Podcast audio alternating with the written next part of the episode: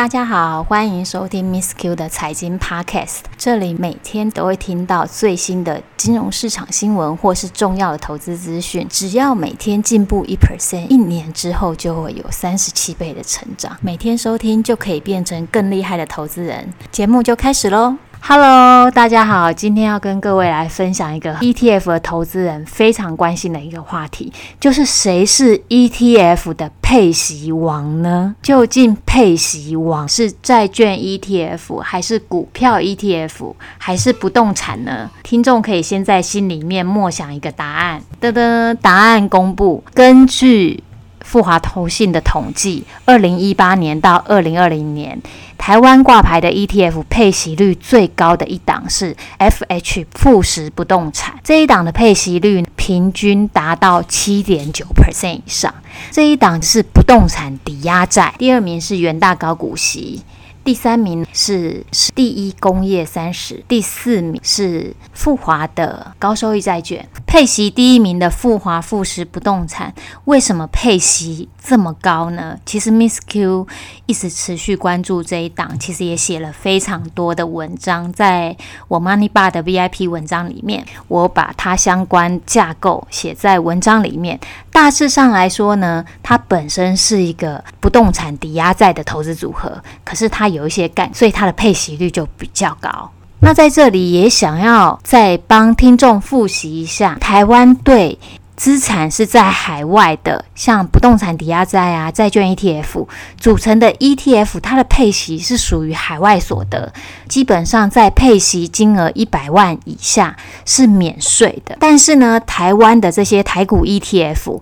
它的配息会被视同是股利所得，就看看你所有的股利加起来是多少的税率去课税。所以以税后的配息率，债券 ETF 它的配息率是高于股票 ETF 非常多。那当然这是不动产抵押债的部分。那相对其他风险比较低的，像投资级公司债或是新兴市场债，它的配息率就是大概三点多 percent。那在这一则。统计数据当中，其实有提到有一档蛮特别的，今年中信投信刚发中信中国高股息这一档也有五 percent 到六 percent，它也是一个海外的资产，是享受海外配息税负的优惠，它的配息率也是很高，也可以让听众来做参考。有听众也来问，这些配息率都比不上有一些基金，它可以。配八到十个 percent，为什么呢？这里要跟各位来解释一下，因为台湾的法规有规定，在台湾挂牌这些债券 ETF，它配息一定是要配真的息，也就是说，它收到多少利息，它就转配给你，它不是再多挖一点本金，把本金加在配息一次汇给你。那但是呢，基金的话，它就比较有弹性，它就可以配给你八 percent 或九 percent，都明显高于市场的利率水准。为什么？因为它有一部分是本金，所以长期的去买那些特高配息的基金，会发现有一种情况就是。它的净值会越来越低，这也很合理，因为每次的配息就是还你部分的本金，所以你的本金就越来越少。那你就会发现，到最后配息也会变少。为什么？因为你的本金缩水，虽然比例还是不变八个 percent，可是如果缩水三十的话，你的配息也是一直在缩水。这是 ETF 跟基金的不同。我个人是比较喜欢投资 ETF，因为它是真实的配息，不要假的配息。因为真实的配息才会知道，在一个本金不变情况之下，我拿到了被动收入是多少。那一般的基金，如果我要投资的话，通常会选择不配息的，才可以看到我到底是赚或赔，这样会比较明确。今天除了这个内容之外呢，也要回答一个很多读者跟听众问 Miss Q 的一个问题。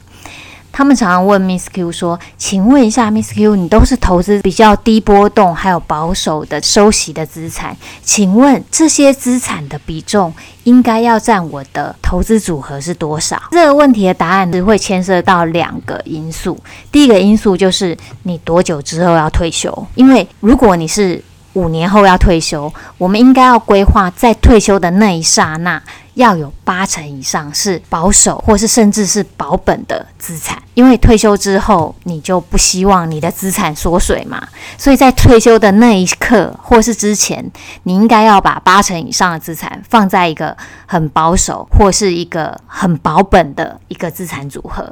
有一种例外状况是，除非你的存的这个资产，已经多到你一辈子都用不完，你就可以把多的拿去分配到高风险的投资，这是可以的。其实上一集我们邀请那位理工男来分享他的提早退休的资产组合，他也提到，在退休之后，他希望他退休前存的退休金是在退休后可以维持一个保本的状态。所以有兴趣的听众也可以去听前一集。那也会有一些听众问说，如果我现在距离退休的时间还很久，大概有二十年或二十五年，那我需要多少的收息资产的比例呢？